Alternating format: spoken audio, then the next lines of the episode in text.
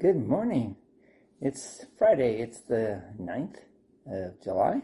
We're wrapping up devotion this week on our epistle lesson, our New Testament lesson for Sunday, Ephesians chapter 1, verses 3 to 14.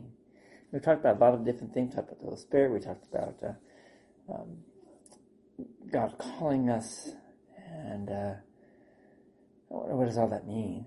And so, how can you be sure that God has also called you?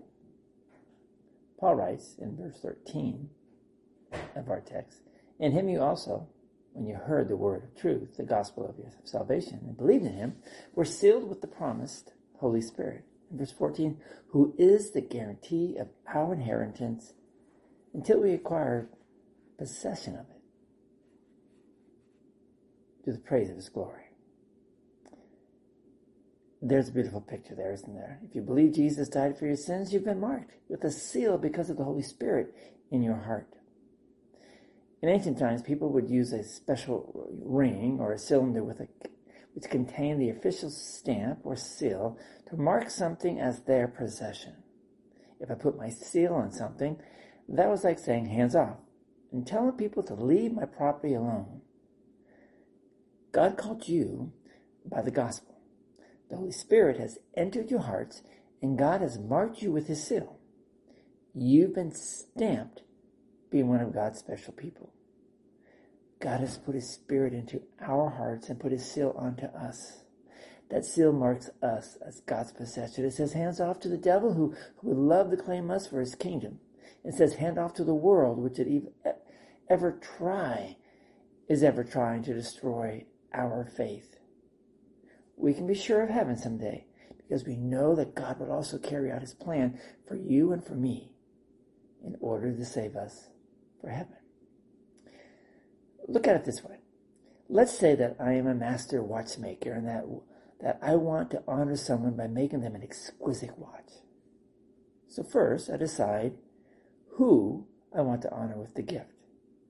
Then I painstakingly make the watch, making sure that every detail is perfect. Finally, I decide on exactly how and when I'm going to present the gift to the person.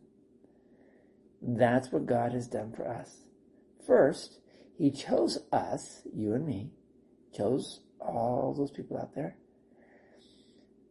and He chose us from before the creation of the world. Tough one to understand.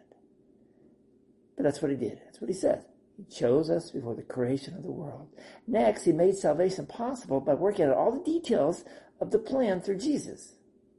And finally, he presented the gift of salvation to you and to me and others personally when we heard the gospel and the Holy Spirit worked faith in your hearts, in my heart, in others' hearts if we understand the doctrine of election by embracing the entire process from the moment God chose us to the moment we will be with Him in heaven, and not just a selection process. Can there be any doubt about our salvation? Can there be any doubt about your salvation? Any doubt about mine? And the answer simply is no.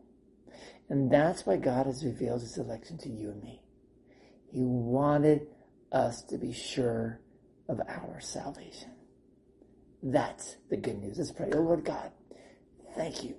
Thank you for your gift of the Holy Spirit who has led me to faith. Thank you for choosing me, for electing me as one of yours. Amen. And that's the good news, isn't it? That God has elected you. God has chose you. God has picked you and he's revealed his election to you so that you be sure of your salvation. That's a message that we can share with others. God bless them with that today. Hope to see you Sunday. Um, and next week, if you need something to do, we got Vacation Bible School at Trinity here in Reading. Um, give us a holler and let us know. We can put you to work.